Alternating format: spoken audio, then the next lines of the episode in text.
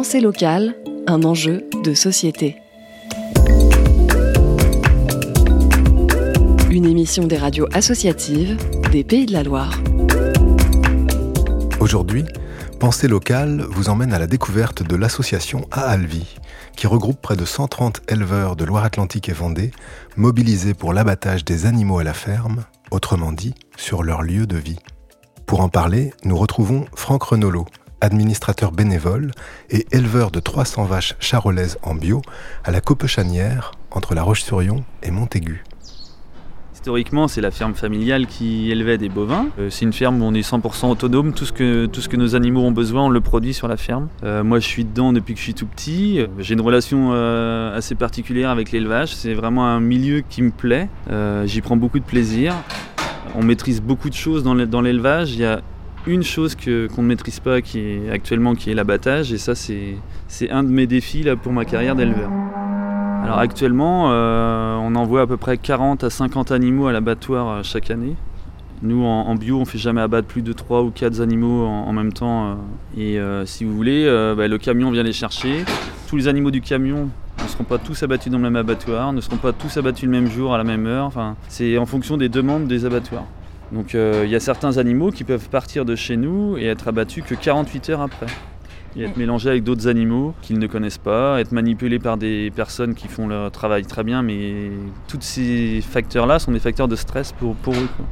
Et vous, ce que vous aimeriez, euh, c'est pouvoir euh, accompagner euh, vos vaches, vos bêtes jusqu'à la mise à mort? Voilà, c'est ça, jusqu'au bout, sans leur faire quitter leur lieu de vie, leur lieu où elles se sentent bien, quoi, où elles ont leur repère cette étape-là est aussi importante que tout le reste de l'élevage qu'on a, qu'on a fait euh, auprès d'eux. Depuis leur naissance, on est là pour euh, leurs bons soins, pour les nourrir, pour euh, les accompagner dans leurs différentes étapes de vie et bah, les abandonner pour cette phase finale qui est l'abattage, finalement la mise à mort, c'est un peu lâche de notre part et on boucle pas la boucle. Sur ma ferme, nous, on n'a jamais fait de mise à mort. J'ai fait une formation qui prépare à, gérer cette mise à mort au niveau de l'éleveur et de l'animal. On remercie notre animal de nous avoir donné tout ça et de nous avoir euh, bah, permis de vivre de notre passion. Hein. J'ai hâte de pouvoir accompagner mes animaux jusqu'au bout. C'est cette étape-là qu'on veut se réapproprier. On est une association donc, euh, qui s'appelle La Alvi, abattage des animaux sur leur lieu de vie. On est environ euh, à peu près 130 euh, fermes, en majorité basées sur les deux départements de Loire-Atlantique et de Vendée, mobilisées donc, pour essayer de faire avancer le dossier de l'abattage à la ferme. On, travaille actuellement sur la mise en pratique réelle de comment va se passer l'abattage à la ferme et de quels moyens il nous faut pour passer de l'état animal vivant à l'état steak dans nos assiettes. Bah, l'abattage à la ferme, ce serait assez simple. Donc euh, l'animal serait contenu dans un couloir de contention de la ferme. Donc euh, la saignée s'effectuerait sur un caisson euh, mobile qui est équipé d'un double fond pour récupérer le sang. Il n'y aurait pas de déchets sur la ferme. Et une fois que l'animal serait saigné, il serait transporté via ce caisson vers une unité fixe qui serait créée à Machecoul. L'abattage à la ferme, comme nous on l'envisage, c'est vraiment que l'éleveur reste propriétaire de sa carcasse et garde la valeur ajoutée lié à son travail d'éleveur. Donc via la vente directe, via euh, les magasins de producteurs. L'objectif aussi de l'association, c'est de labelliser notre travail sous un label euh, qui s'appellerait Né, élevé et abattu à la ferme. Donc euh, actuellement le projet il est, bien parti. Là on a, on a décroché donc une enveloppe de 90 000 euros via un financement participatif. donc là on est 25 000 euros par deux donateurs qui sont la Banque des Territoires et la Fondation Carrefour.